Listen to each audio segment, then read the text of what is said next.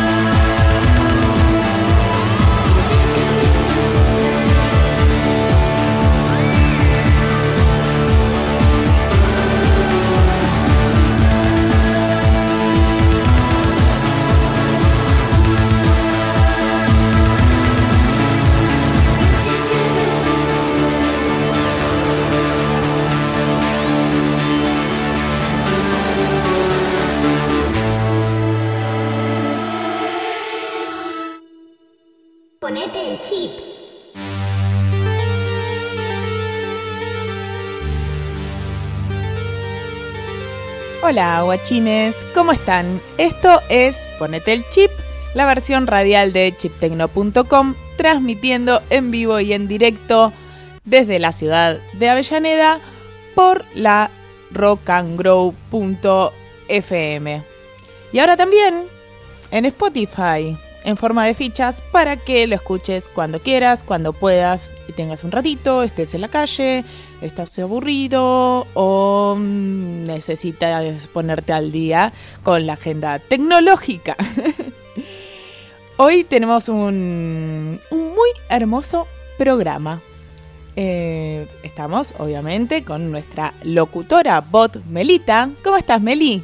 Hola, Gala. ¿Cómo están? Radio Escuchas. Se me pasó rapidísimo la semana. Y hoy, con el otoño, llega una nueva edición de Ponete el chip y con el cambio de temporada llegan también los consejos importantes. Cuando salgan, por favor, no se olviden de llevar saquito. Ay, sos muy tierna, Melita, te quiero. Y es verdad, ya llegó el otoño. Increíble, ¿no? Ya, ya planearon sus actividades de cuarentena para cuando nos toque nuevamente estar en casa. Lo bueno es que nosotros no vamos a interrumpir eh, nuestra programación, porque desde casa estamos y en, casa es a donde vamos también. En la operación técnica, Lucio Greco, por supuesto. Hoy tenemos la columna de arte y tecnología de nuestra experta en la materia, Ana Laura Montenegro. La pueden encontrar también como Atomic Factory en sus redes sociales.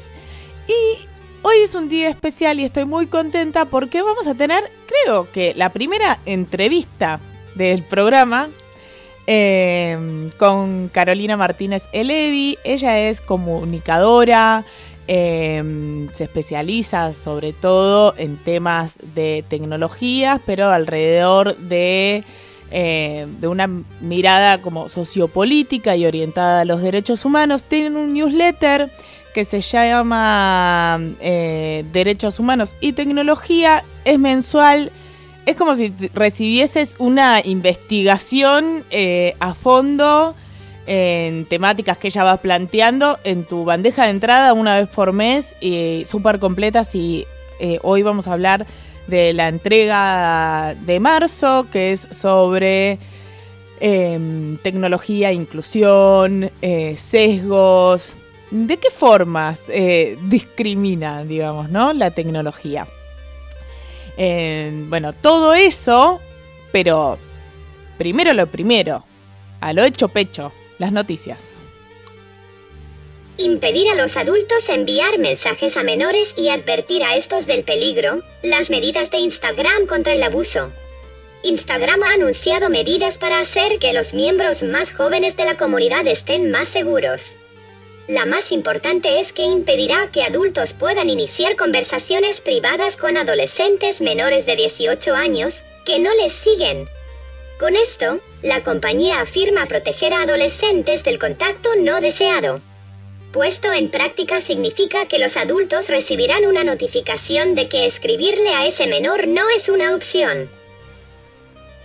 Bueno, el son medidas que están empezando a tomar las redes sociales em, para prevenir el grooming, que em, es un mal que acecha en Internet, que em, básicamente son eh, pajeros, acosadores, eh, que van buscando niños y niñas en Internet para aprovecharse eh, de su confianza y esto hay que también remarcarlo, no hace falta que haya un encuentro, eh, digamos, en persona para que sea considerado un acoso, ¿no? En Internet, digamos, también sucede eh, los acosos sexuales que pueden ser que, bueno, que les pidan a los chicos que se saquen algún tipo de fotos o que incluso le den alguna información sensible. Em, en fin, bueno, lo que está buscando hacer eh, Instagram es pedirles a estos mayores de edad que les manden eh, mensajes a chicos que no siguen pero al mismo tiempo les avisa a los chicos que alguien eh, tiene quizás una actitud sospechosa, les van a recomendar también a los chicos que mantengan eh, sus cuentas privadas y les van a dar información eh, mientras que usan como un entretenimiento la red social para que los mismos chicos puedan prevenir y estar atentos a este tipo de situaciones. La NASA tiró 29.000 kilos de baterías desde la estación espacial. Un palet lleno de baterías viejas de níquel hidrógeno fue arrojado desde la Estación Espacial Internacional y ahora viajará a 7,72 kilómetros por segundo en la órbita baja de la Tierra. Según el comunicado de la NASA, permanecerá allí entre 2 y 4 años antes de quemarse inofensivamente en la atmósfera. Bueno, eh, ya tiramos demasiada basura en el planeta Tierra, ahora vamos a tirar basura en el espacio. Ese es otro de, eh, de los males de la modernidad, ¿no? La basura eh, espacial.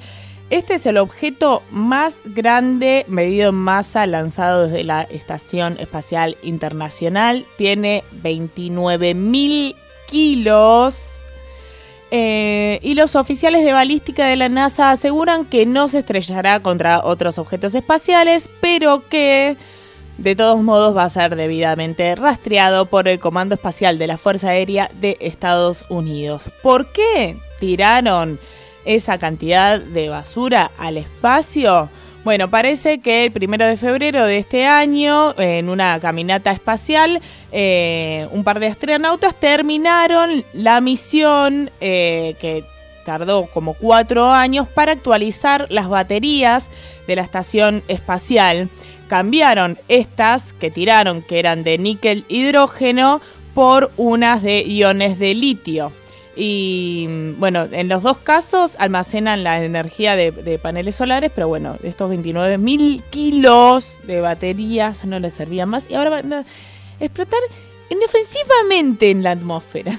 En el mundo digital, tenemos un dicho con respecto a la humanidad. No es cierto aquello de que las personas humanas llegan y arrasan con todo, no dejando nada. Dejan, siempre dejan, una enorme montaña de basura. Totalmente, Belita. Así es. Bueno, vamos con la última noticia. Esta me gusta. Descubren que una influencer japonesa es en realidad un hombre de 50 años con un filtro para parecer mujer. Un programa de la televisión japonesa ha descubierto que Asusa Gakuyuki, una influencer conocida por viajar en moto por Japón, es en realidad un hombre de 50 años que utiliza una aplicación en el móvil para transformar su rostro en el de una mujer. También conocida como Asusa Gakuyuki ha triplicado sus seguidores en Twitter en el último mes gracias a sus fotos de motorista, que acompaña siempre con mensajes kawaii cargados de emoji.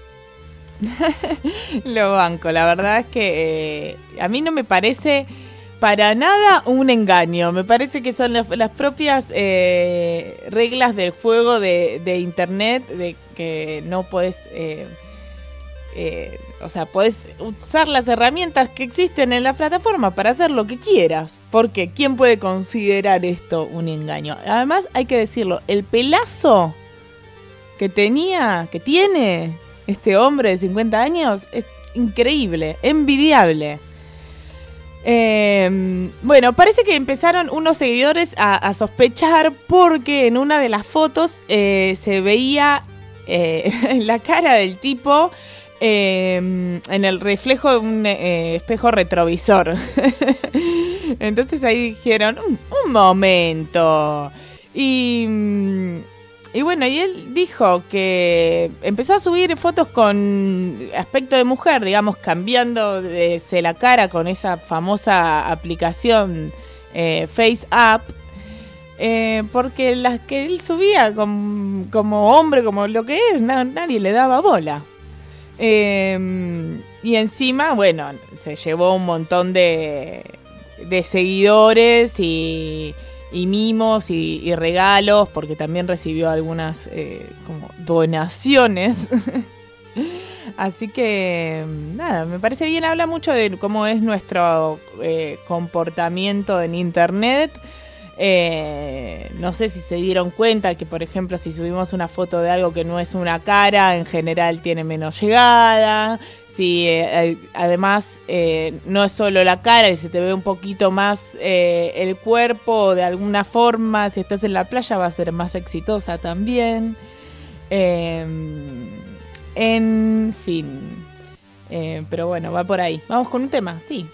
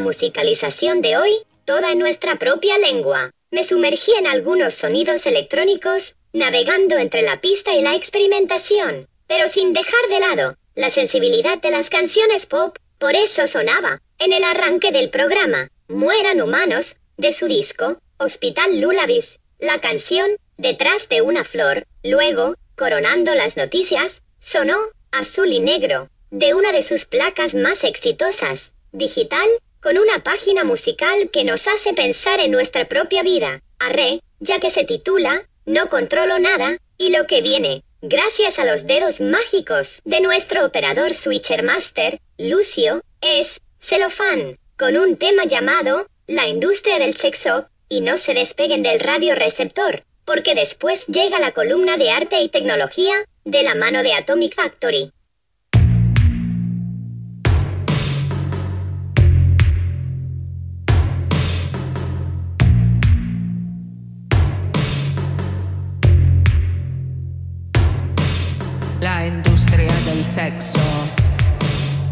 Disciplina del cuerpo.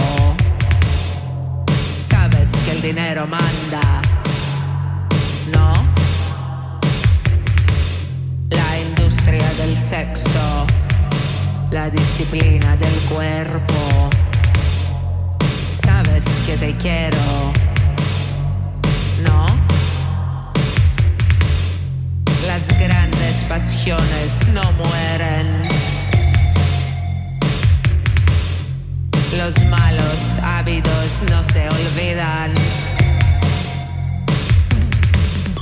La amnesia histérica, la memoria postraumática. Sabes que te quiero.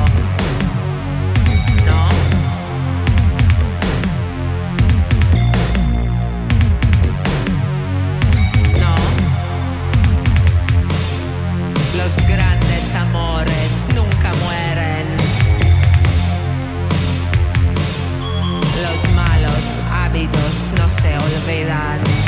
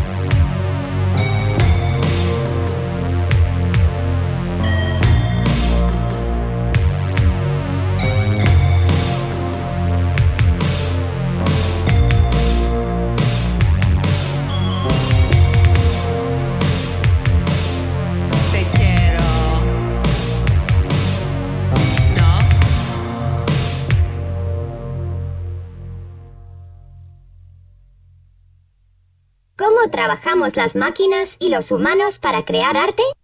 Ana Laura Montenegro es Atomic Factory, la encargada de contarles cómo se fusionan arte y tecnología.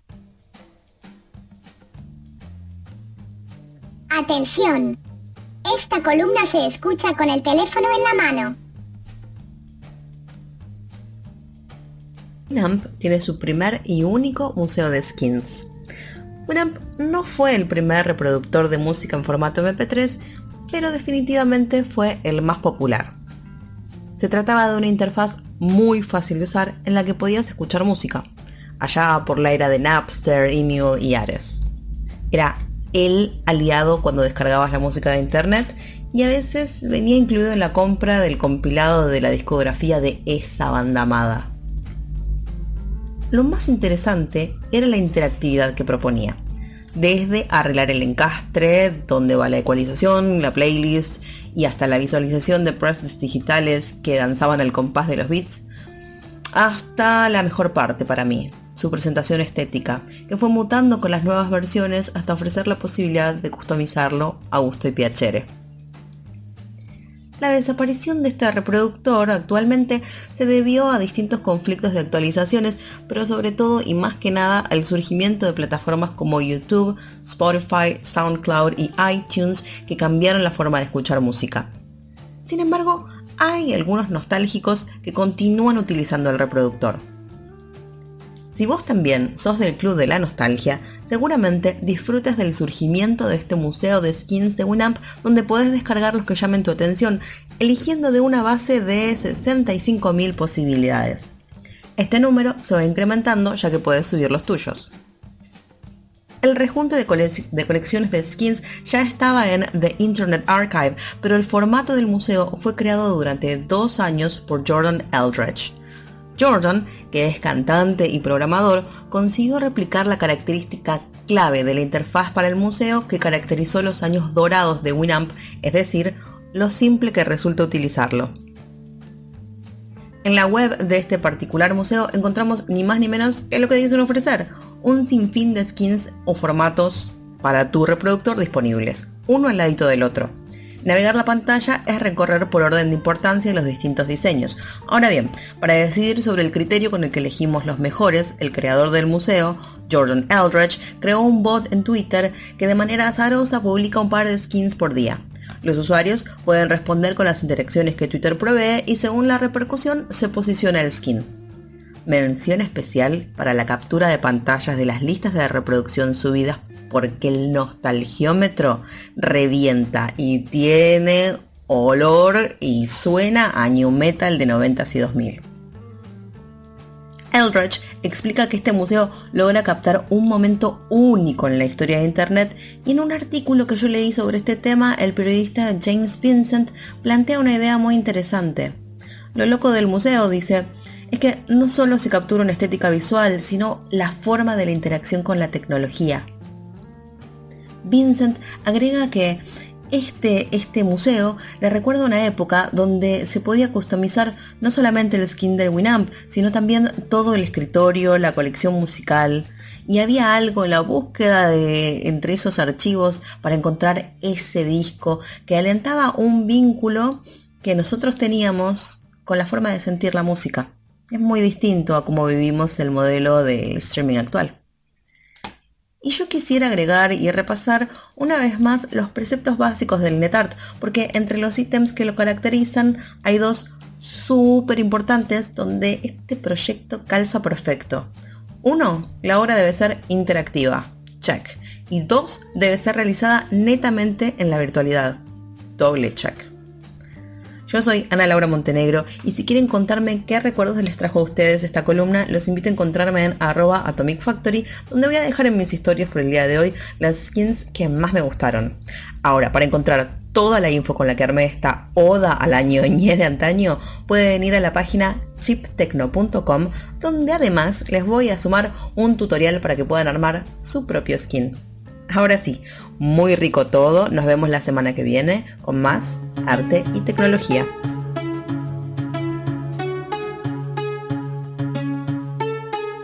chiptecno.com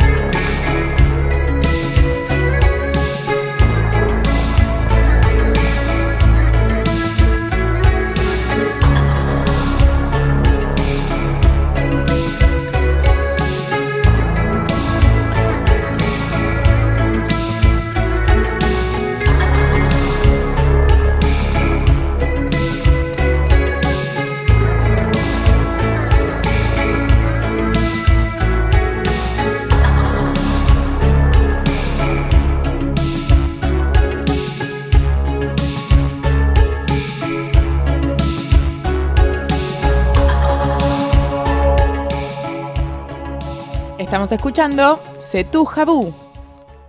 ¿Quién lo sabía?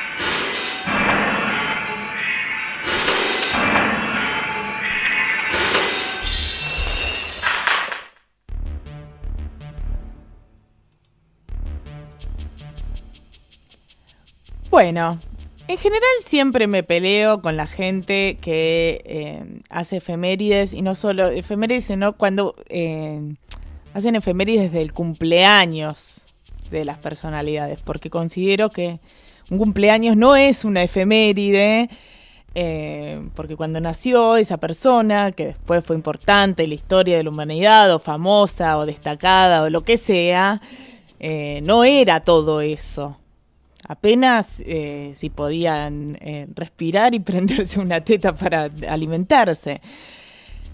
Em, pero bueno, eh, traicionando mis principios, como cada día que voy a trabajar, em, este 16 de marzo de esta semana conmemoramos el nacimiento, qué horror, ¿no?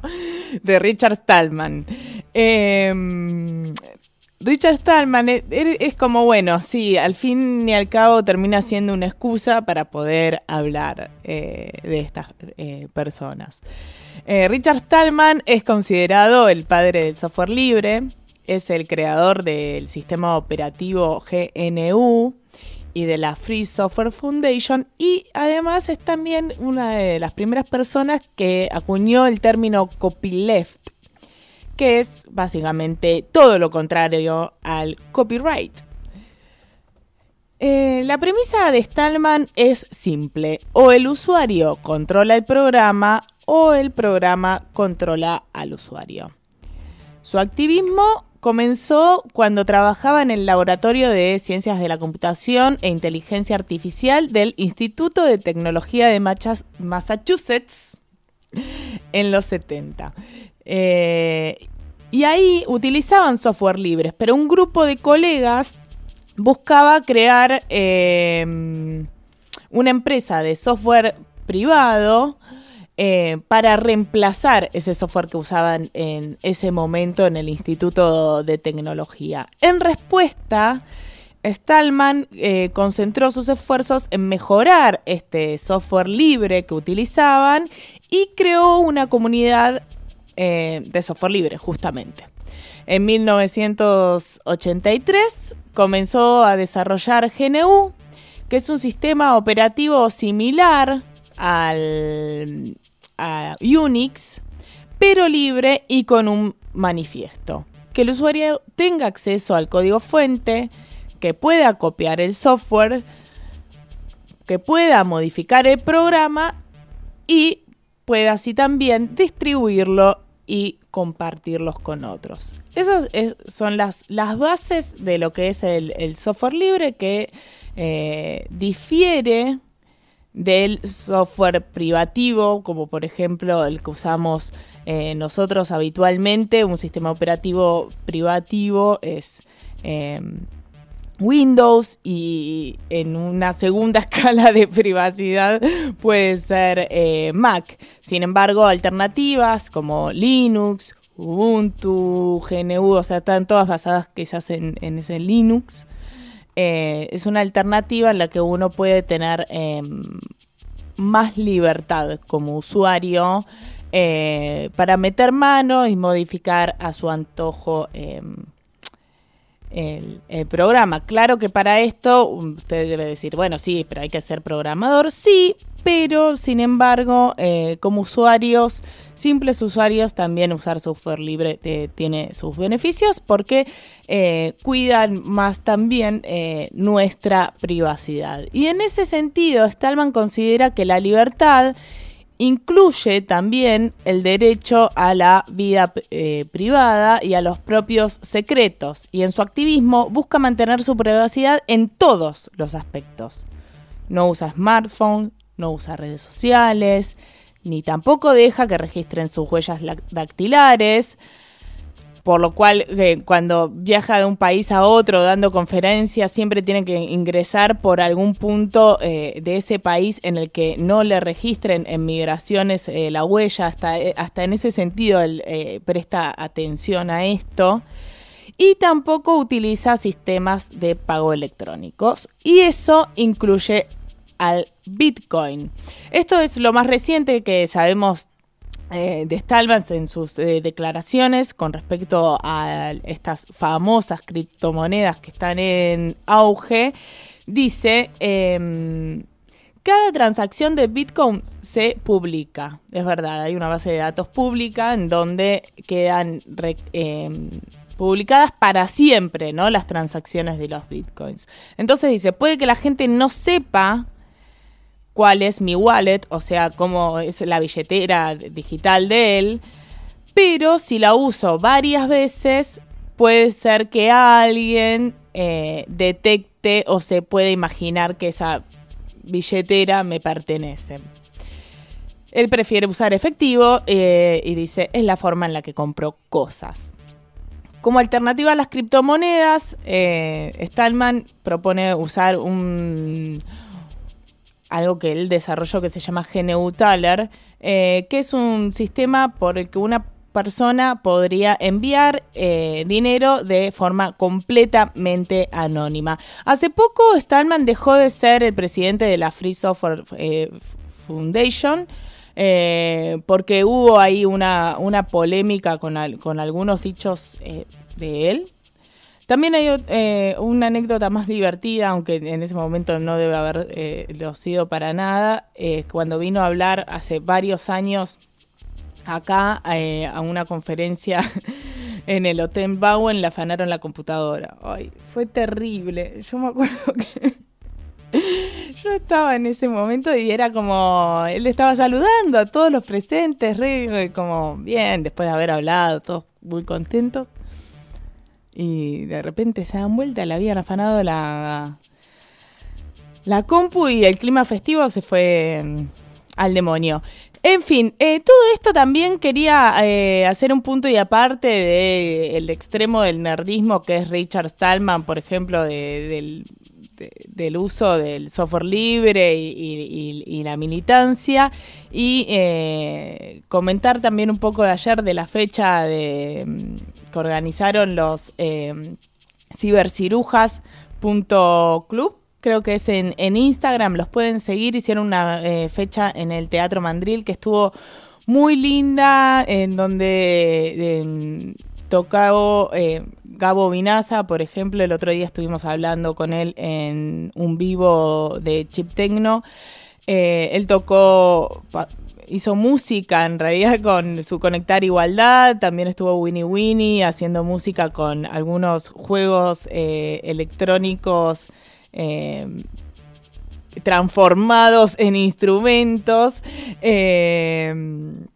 Y después también eh, hizo un set de Tony Lace, pero además eh, podían jugar a los, a los jueguitos retros. Había un espacio donde había muchos componentes de computadoras que podías agarrar, fijarte si te servían, llevártelos a tu casa eh, para cibercirugiar. Una feria muy linda y sobre todo un espíritu de en línea, ¿no? Con el software libre, obviamente, que es, bueno, ser como más activos en el uso de, la tecnología y aprender a, crear y compartir en comunidad. Sí, Belita. Todo esto que contaste de Stallman, ¿fue antes o después de filmar Rocky y Rambo? Jajaja, ja, ja. qué ganas de hablar tenía la voz, pero da aviso, gala, que tengo chistes peores, mi nombre es Stallman, Sylvester Stallman. Malísimo, Melita. Vamos a la música.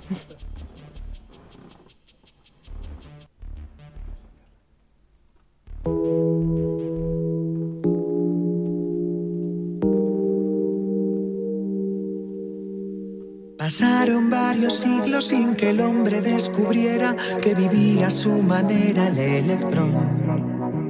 Estaba en todas partes y no estaba en ningún sitio por aquello de la indeterminación. Vivía desde siempre enamorado de un próximo y pesado nucleón. Jamás los vieron juntos en la tierra, la luna o el sol. Qué triste ser electrón vivir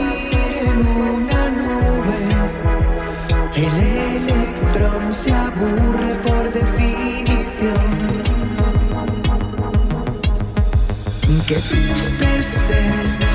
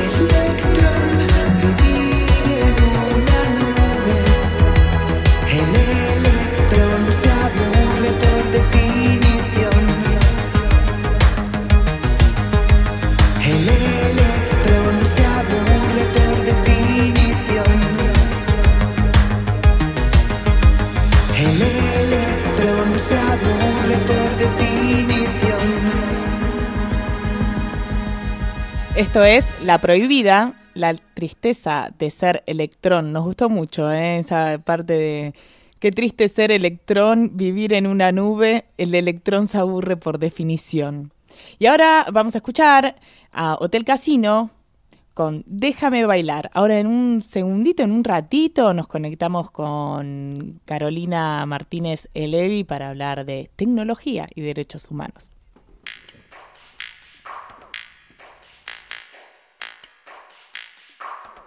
Ponete el chip.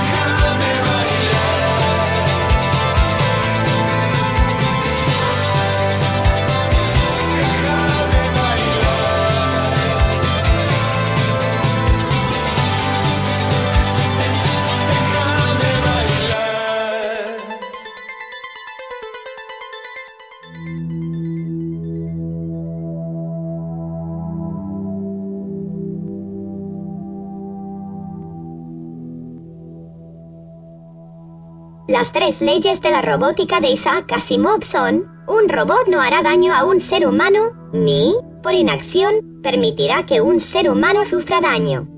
Un robot debe cumplir las órdenes dadas por los seres humanos, a excepción de aquellas que entren en conflicto con la primera ley.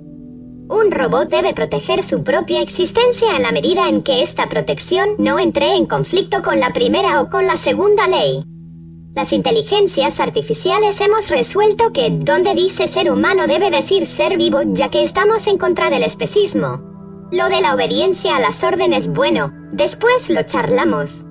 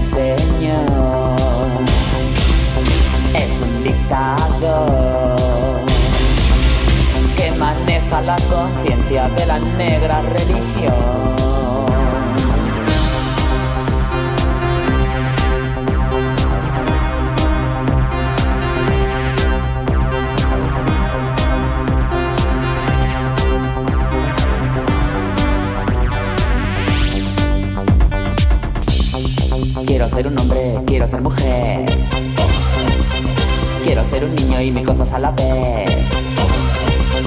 Me gusta mucho el rojo y el azul también. Verde con morado, mi bandera es.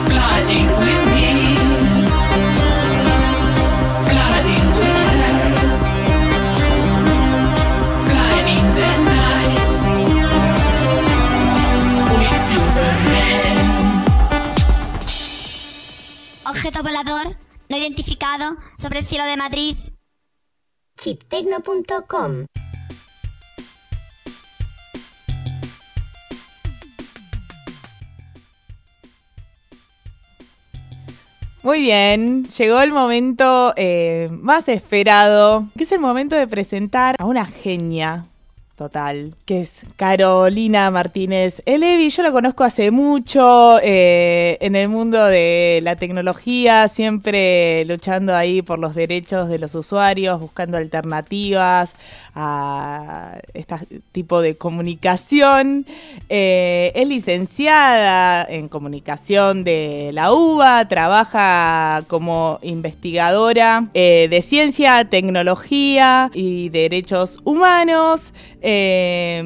Trabajó mucho tiempo también con Vía Libre, ahora es investigadora adjunta. Tiene un newsletter mensual sobre derechos humanos y tecnología. Y ahora ya me callo para decirle, hola, ¿cómo estás, Caro? ¿Todo bien? Bien, todo bien, Gali. Eh, muchas gracias, que me, me, encanta estar acá charlando con vos. Ay, gracias, a mí también. Eh, la verdad que, bueno, yo sigo tu trabajo hace muchos años, pero eh, creo que ahora el, el, tu newsletter me dio la, posi la posibilidad eh, de profundizar mucho más en todas las cosas que muchas veces hablamos como en el aire o que vi en, algunas conferencias tuyas, eh, que siempre van como por un lado bastante académico, ¿no? De, los análisis y las investigaciones y ahora es como tener estos, estas investigaciones académicas para todos en, eh, en nuestra casilla de mail. Y, siempre como que lo explicas de una forma muy simple y fácil y dinámica de comprender. Bueno, gracias, porque era un poco la idea. Eh, es cierto que yo, bueno, por, por, no voy a decir de formación, pues digo, por mi formación, yo elegí estudiar ciencias de la comunicación eh, porque me interesó siempre el periodismo, pero um, soy docente en la facultad desde hace ya 10 años, ahora, claro. justo marzo de 2011, empecé a dar clases eh, justamente en una materia en donde trabajamos todos estos temas, eh, la tecnología desde una mirada sociopolítica y, y, entender cómo funcionan los mercados, cómo eso eh, después nos atraviesa a las personas en nuestras vidas cotidianas, cómo se nota todo esto en la sociedad y yo lo fui trabajando siempre desde una mirada académica y claro. tenía como una necesidad de que sea algo que se pueda, se pudiera conversar en un lenguaje llano, que yo lo pueda conversar con mi familia, con mis amigas, amigos, eh, porque considero que es un, tema que lo tenemos que entender todos y todas, que no es algo solo que tiene que quedar en un nicho académico. Total. Eh, así que un poco así, era la idea que pase eso. Buenísimo. Y bueno, de hecho, primero fue un canal de Telegram que, creaste y, debido a la, repercusión que tuvo ese canal que decidiste empezar el, newsletter. Sí, en 2017 arranqué con el canal de Telegram un poco por la necesidad que tenía de empezar a bajar todo esto y de... Creo que también esto que vos decís, bueno, no son temas que yo, oh, oh, se me ocurrió a mí sola que esto había que hablarse para nada por suerte somos un montón de personas que, trabajamos estos temas, que los tratamos de divulgar. Vos mencionaste, yo trabajé todos estos años en, en la Fundación Vía Libre, es una de las organizaciones que, que, trabaja estos temas y que se encarga de justamente divulgar también, pero el periodismo es como que siempre aparece quizás fragmentado, algunas cosas aparecen en política, otras en economía, otras en sociedad, no como que es depende y yo quería que eso esté como en un espacio. Y en ese momento no tenía el tiempo. Eh, sí. Bueno, vos lo sabés, yo eh, recientemente había sido madre de mellizos y no podía ponerme quizás con una dedicación tan intensa y dije, bueno, capaz que Telegram y tirar mensajes cada tanto era como una posibilidad y uh, funcionó, digo, hay mucha gente que, que le gusta, que está ahí, que se copa, está buenísimo. Prendió. Y ahora vamos a hablar eh, más puntualmente eh, sobre la edición de, este mes que me pareció eh, súper interesante y, y, necesaria de, analizar, porque eso, considero que todos somos usuarios de la tecnología y comprender un poco qué es lo que sucede detrás de eso. Eh, marca la forma en la que nosotros nos, nos, relacionamos, pero ¿qué, em, ¿qué visión vos tenés eh, de, del usuario común, el que no está en- metido en la, en la tecnología o en esta postura académica interesado en estudiar?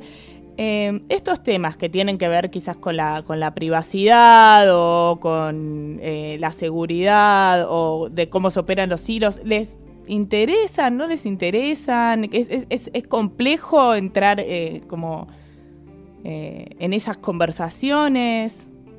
¿Qué observaste? Eh, si tengo que construir una especie de usuario, usuaria común, es, es bastante difícil pensar ¿no? cómo sería, pero podría adivinar o, o intentar Sí. hacer una especie de borrador de cómo me imagino. Y en general lo que pasa es, no es que hay un desinterés absoluto, digo, en todo caso puede haber ahí matices, ¿no? De un abanico, puede haber algunos que realmente no los interpele para nada, de hecho, temas puntualmente como suele haber en algunas eh, personas que son usuarias de tecnología como una sensación de que el tema privacidad no los interpela en sí porque no se consideran, por ejemplo, personas eh, con una visibilidad suficiente como para que su privacidad tenga un valor determinado, ¿no? Entonces, ah, no importa lo que yo haga, ¿a quién le importa lo que yo haga?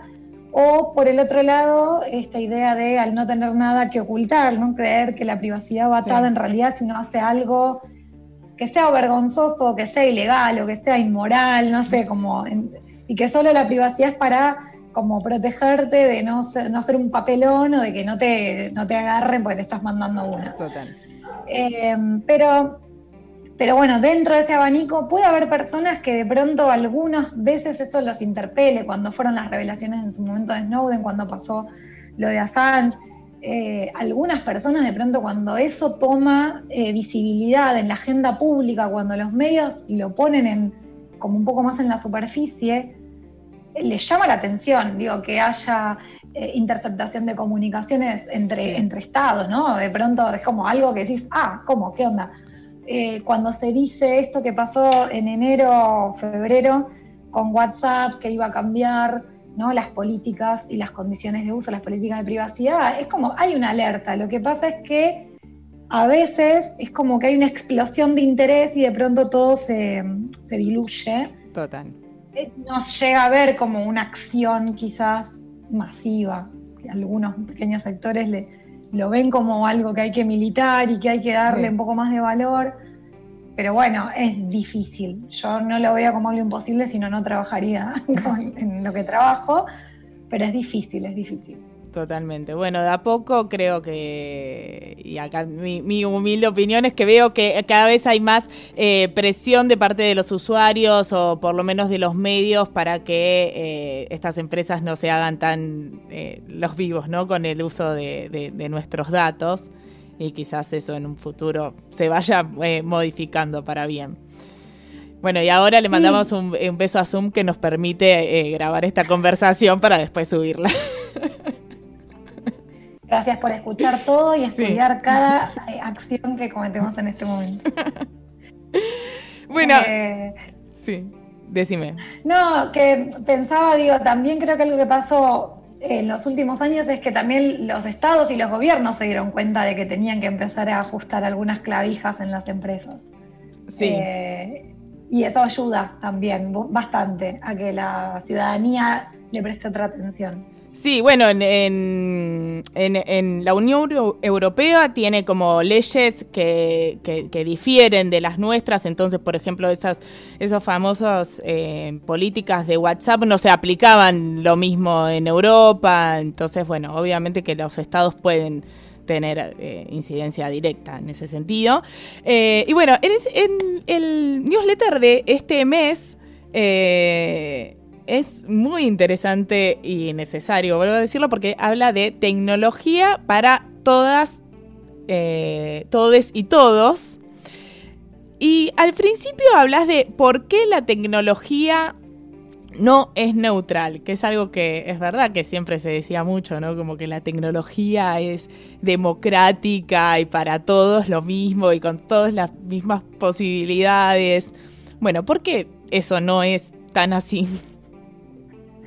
Bueno, para decirlo en términos simples, cuando se habla de la tecnología parece como una cosa abstracta y en realidad cuando uno lo pone en algo concreto empieza a pensar, bueno, desde los dispositivos que usamos, una computadora, un celular, eh, hasta, hasta los distintos programas, ¿no? todo lo que es software, desde un videojuego hasta una aplicación de mensajería, una red social, una aplicación para conocer a gente, lo que te ocurra, eh, está todo pensado y diseñado por personas y muchísimas de esas personas, digo, aunque puede haber por supuesto casos eh, excepcionales en donde sean personas solas que se les ocurrió una genial idea, en general son personas que trabajan en una empresa, ¿no? Y entonces eh, puede haber algunas que vengan de cooperativas, en donde tengan una lógica de qué, valores transfieren también a cómo está pensada la plataforma que diseñan, pero en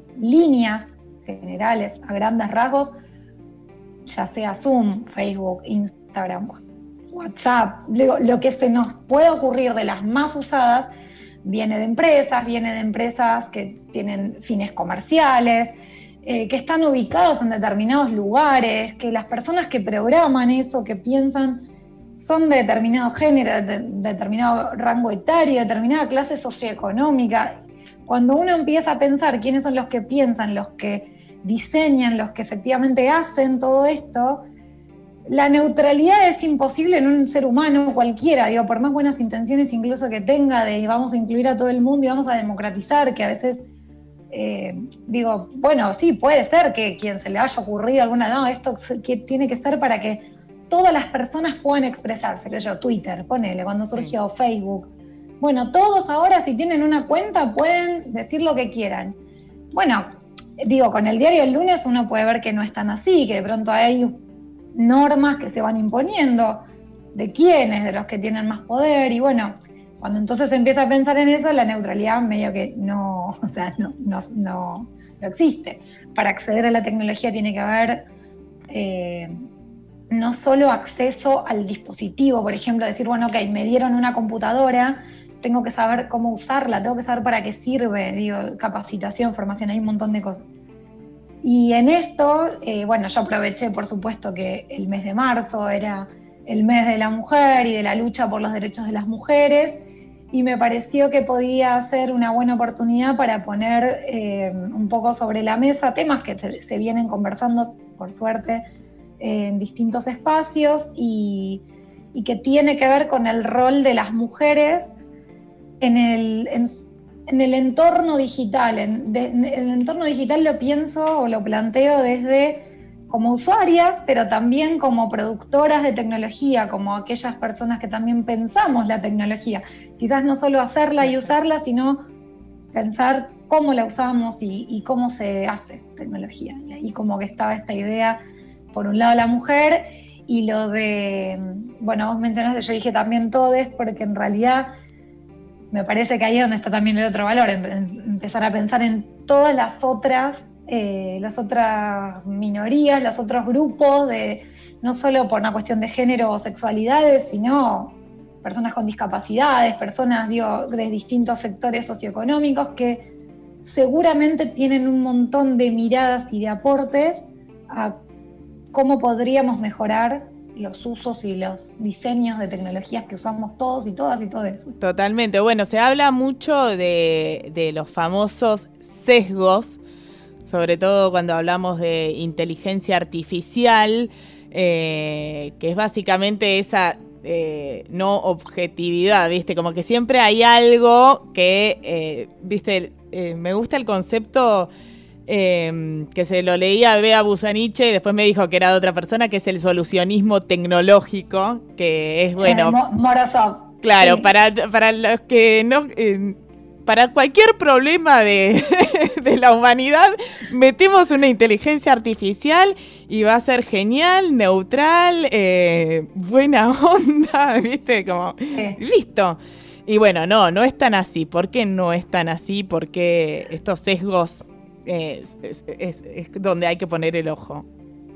Bueno, para entender un poco Sí. con ejemplos fáciles el tema de los sesgos, hay, hay un par de ejemplos que son interesantes y creo que es terrible porque digo, son ejemplos concretos que existen y que están funcionando. Si fuera un prototipo que está en el laboratorio es una cosa, pero uno, por ejemplo, a veces se habla del tema de buscar la mirada objetiva ¿no? de la tecnología basado en datos. El tema es que hay que pensar, la inteligencia artificial es un nombre como muy del marketing, Hoy por hoy lo que, lo que se usa son sistemas eh, que se llama aprendizaje de máquina, de machine learning en inglés. Probablemente quizás así lo hayan escuchado mucho más eh, con frecuencia, sobre todo en las notas periodísticas. Sí.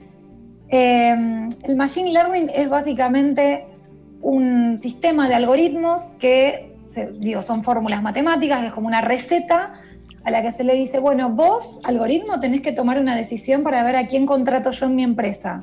Y yo te voy a dar todo esto para que vos aprendas qué es lo que más nos gusta en mi empresa.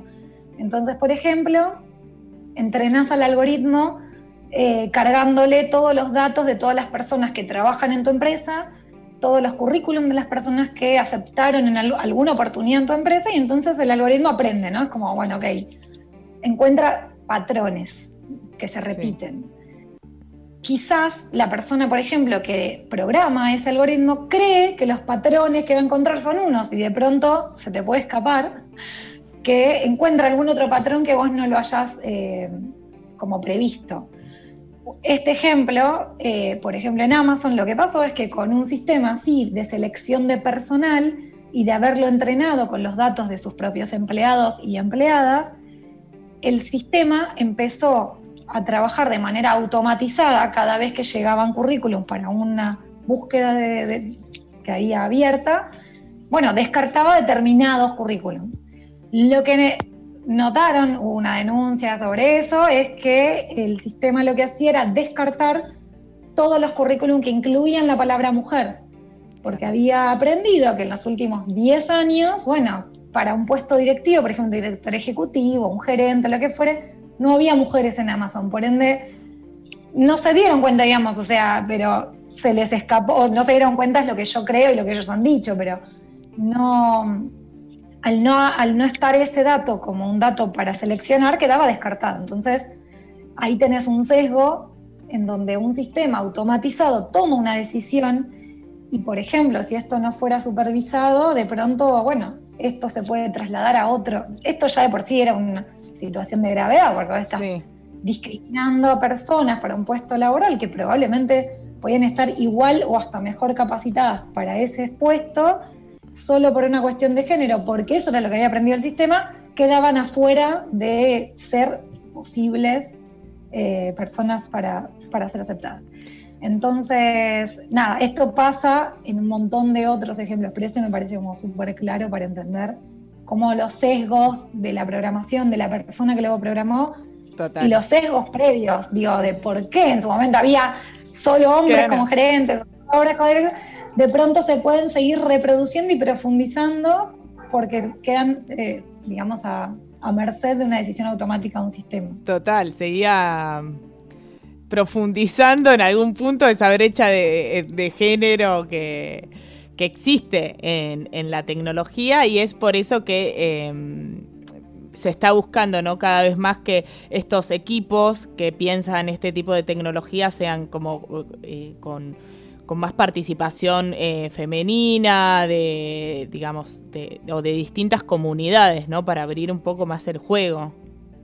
Sí, como la, lo que es en los últimos tiempos lo que se ha tratado de, de plantear como un valor, como algo positivo, es que en los equipos de desarrollo o de tomas de decisiones en general eh, haya equipos más diversos. Diversos no solo, por eso digo, en cuestiones de género, sino también en algunos otros, eh, digamos, factores que pueden influir en este tipo de cosas. Por ejemplo, en Estados Unidos la comunidad negra también, digo, o, comunidades que uno podría decir, bueno, de pronto mm, eh, que, no se te ocurre, qué sé acá en nuestro país podemos tener quizás otro tipo de comunidades eh, que uno diría, bueno, probablemente comunidades de pueblos originarios deberían estar mucho más contemplados en cuestiones, por ejemplo, como los idiomas disponibles en las plataformas, porque quizás uno piensa, bueno, está en español, listo, y lo pongo en inglés para como algo más global,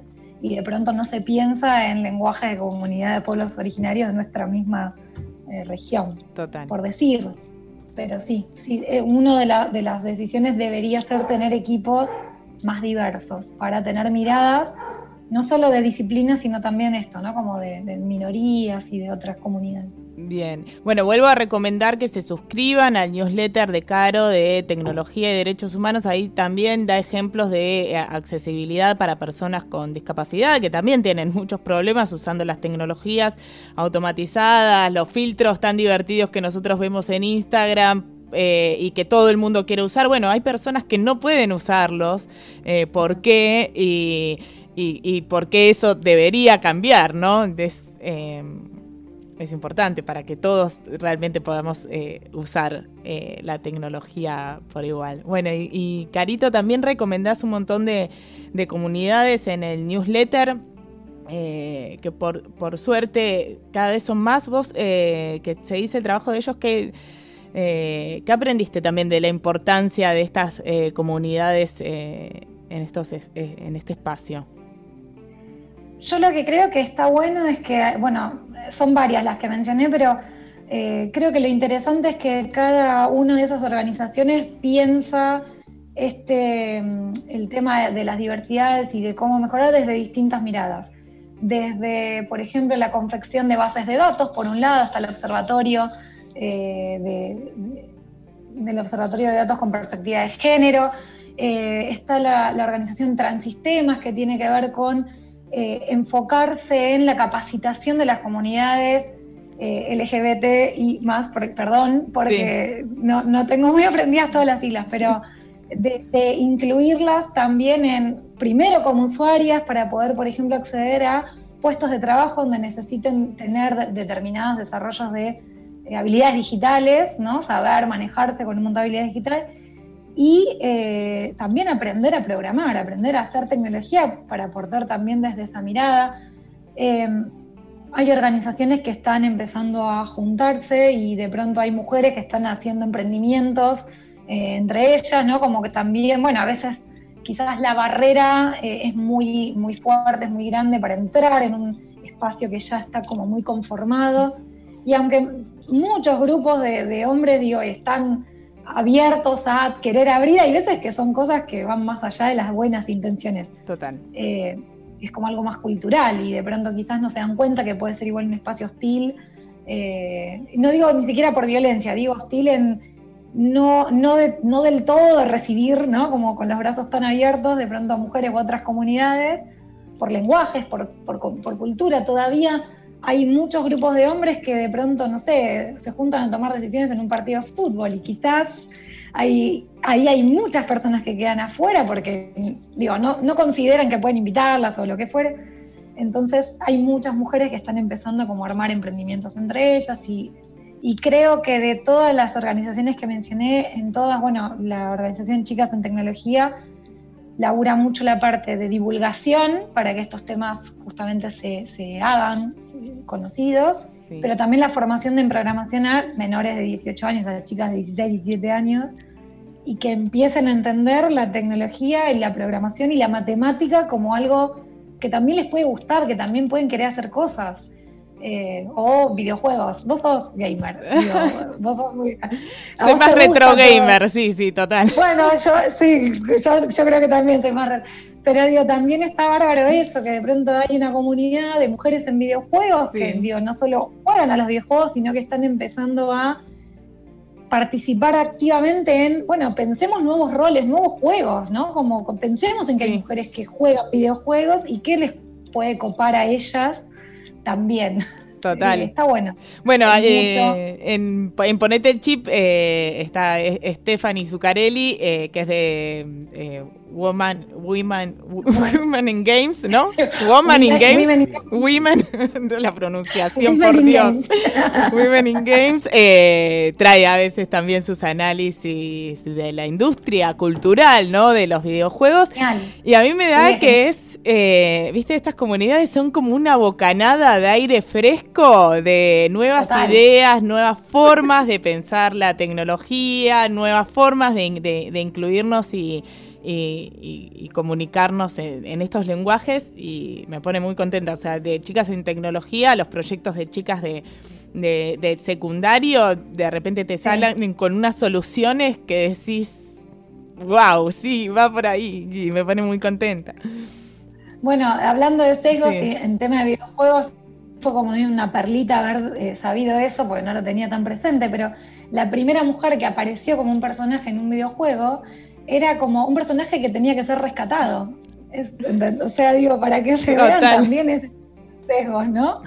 Eh, es muy loco eso, fue fines de los 80, por ahí, ¿no? Pero digo, nada, lo que decís, wow, que era en Donkey Kong. Eh, Sí, la princesa que está en el La castillo y que tenés que eh, rescatar. Ay, sí, y eso lo dice todo, ¿no? De ahí a. eh, Claro, qué sé yo, una Tomb Raider, ¿no? Como que de pronto haces un cambio de, de paradigma en un, en un rol de personajes y todos los que hay, que yo personalmente digo, desconozco porque hace años que no juego videojuegos de ese estilo, de, de roles de personajes, ¿no? Capaz que Sí. encuentro alguno que me gusta a mí más de estrategia, boludeces, pero eh, sí, es interesante ver también eso, digo, y porque también está bueno, si hay mujeres que les gusta jugar videojuegos, que sepan que también los pueden hacer. Total. Eh, y cambia todo. Sí, a full. Bueno, eh, recomendamos que a todos los que eh, estén escuchando este programa, primero, o este video después, eh, gracias al oficio de Zoom. Horrible. este, suscríbanse al newsletter de Carolina Martínez Elevi. Está de- en su web. Eh, Sí. Es así, tu nombre.com.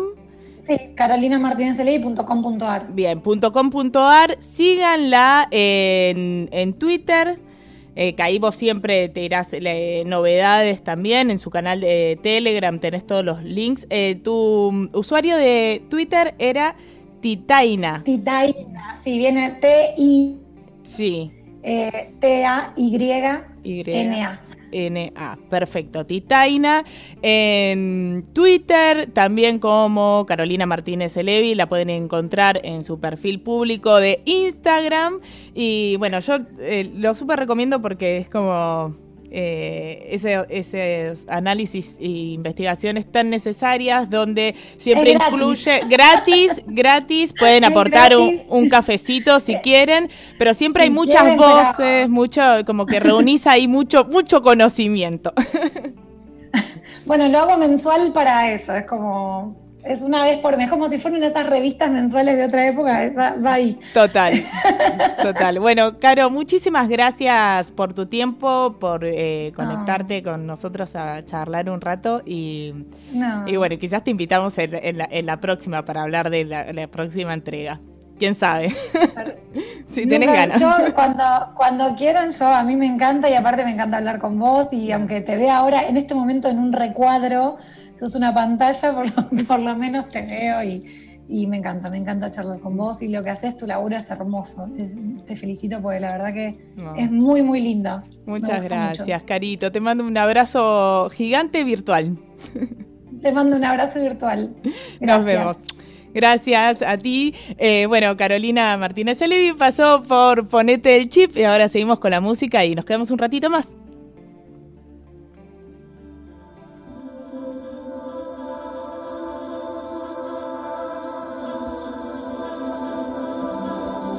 Ponete el chip.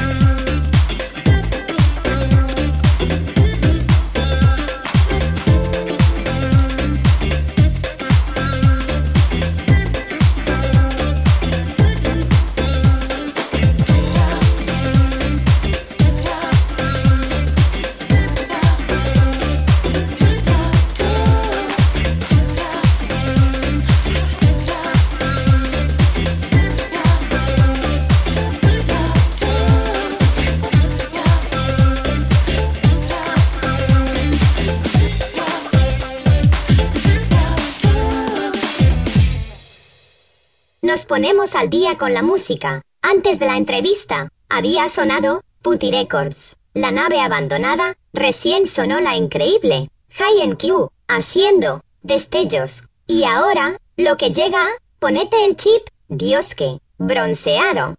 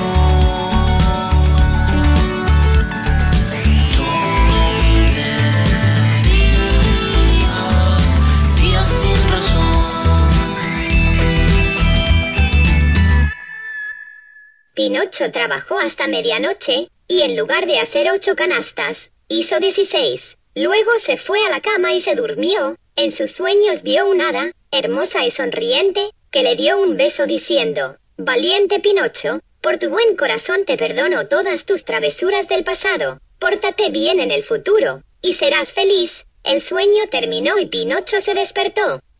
Se imaginarán lo mucho que se asombró al darse cuenta de que ya no era una marioneta, sino un niño de verdad, justo como los demás niños.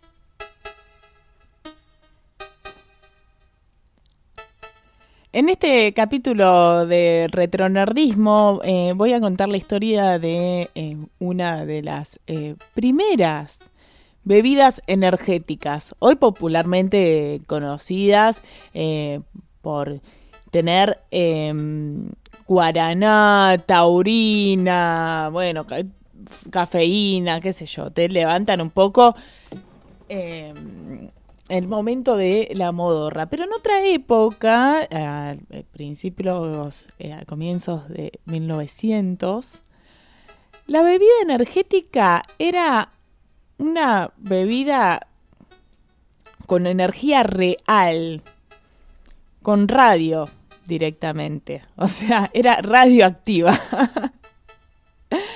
Eh, y la vendían como una, una bebida que obviamente te iba a energizar, pero en realidad no era tan así. Digamos que la, dicen que la conexión entre consumir un elemento radio- radioactivo y obtener un impulso de energía es más bien escaso.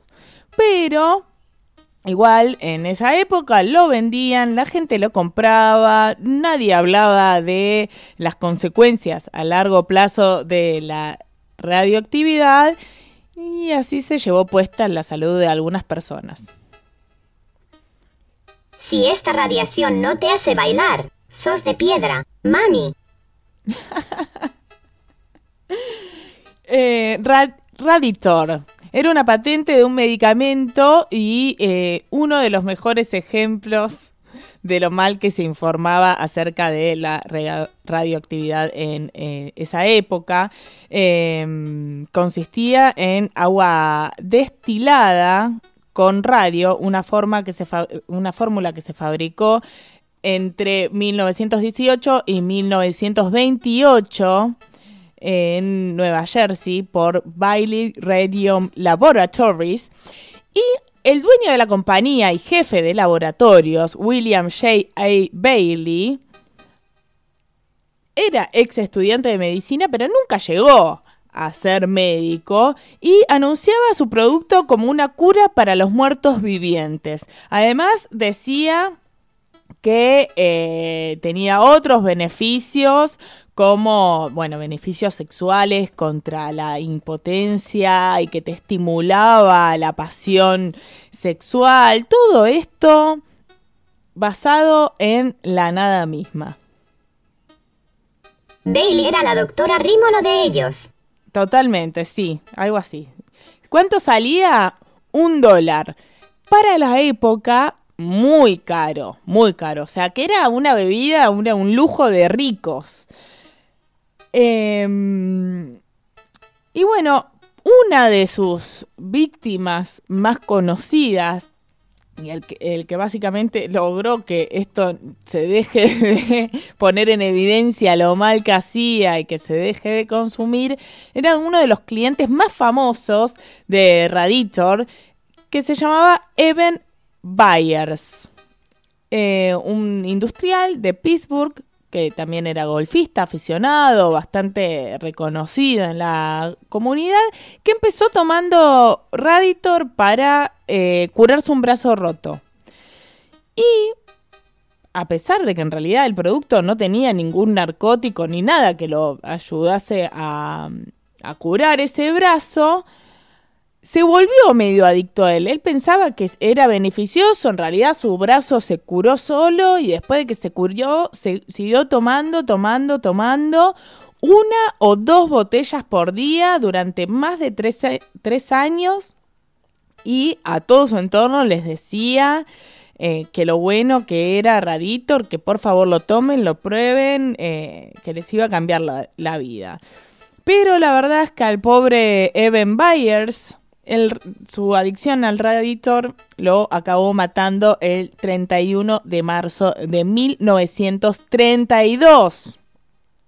Y no fue que de un día para el otro se murió. Lo que sucedió es que, bueno, él tomaba una cantidad muy grande y em, el radio que ingería se le pasó a los huesos y toda esa energía de la radiación se le depositó en el tejido óseo, o sea que su cuerpo, su esqueleto completo era radioactivo. Y así empezó a desarrollar agujeros en su cráneo, dolencias en los huesos en general y perdió la mayor parte de su mandíbula. Sí, yo sé cómo Un mártir en el camino de la búsqueda de la energía enlatada. Sí, total. Eh, a mí me da mucha impresión si quiere imaginarme lo de la mandíbula, la verdad. Bueno, el, el buen hombre falleció, eh, lo cual dejó muy mal parada a esta industria, a los médicos, a las autoridades por no advertir sobre las consecuencias de consumir radiación. Eh, y a Bayer lo enterraron en un ataúd revestido de plomo para bloquear la radiación que liberaban sus huesos. 33 años después, en el 65, un científico eh, exhumó el esqueleto para eh, medir la cantidad de radio que tenía. Y dicen que el radio tiene una vida media de 1600 años, por lo que cuando lo exhumaron, que parece un montón de tiempo, 33 años después, seguía teniendo exactamente la misma cantidad de radiación. Increíble, ¿no? Qué impresión. Bueno, eso es como una lección porque digamos que eh, con algunas, con la MAT de por medio, hoy seguimos consumiendo productos que los venden como buenos, o sea, que pueden ser eh, consumidos, pero no quiere decir que sean beneficiosos para nuestra salud, ¿no? Eh, por suerte contamos con más herramientas, pero bueno, el telemercadeo también hace su parte en las cosas eh, malas que consumimos. Sí. Dígame, Lita. Tin, tin, tin. Bueno, silencio de No voz. tomemos venenos. Es un consejo de la tía Melita Bot. Ay, eso y que nos pongamos saquito porque hoy empezó el otoño. Esto fue todo por hoy. Eh, ponete el chip. Nos vemos eh, la próxima, el próximo domingo a las 18 horas por rockandgrow.fm. Y si no quieren, no pueden el domingo, nos pueden escuchar después en Spotify, on demand. eh, póngannos a seguir. Eh, tienen que ir a Spotify poner, ponete el chip y van a ver que primero le salen todas las playlists maravillosas de nuestro musicalizador y operador técnico Lucio Greco y Melita Bot, obviamente asistido por Melita Bot, claro. Están todas las listas. Y más abajo van a ver una sección que dicen eh, podcast. Y cuando van ahí, ahí sí les aparece el perfil de podcast de Ponete el Chip, que le pueden poner seguir para enterarse de todas las novedades. Sigan la programación de esta radio hermosa. Le agradecemos también a Ana Laura Montenegro, que hizo su columna de arte y tecnología. Síganla como Atomic Factory. Pasó también la entrevista de Carolina Martínez Elevi. Pueden seguirla así en Instagram como Titaina, en Twitter. Eh, suscríbanse a su muy necesario newsletter. Y no sé si me olvido de algo, pero eh, eh, ya me estoy despidiendo, buscando eh, la última canción para anunciar, que es la de... Uy, se me perdió la lista de musical, perdón. Acá está. Nos vamos con Nancy Rubias. Uy, temón. Antes sonaba Pau y Amigos, fiesta permanente. Y ahora Nancy Rubias con Super Travesti. Nos vemos hasta la próxima. Gracias por estar ahí del otro lado. Los quiero.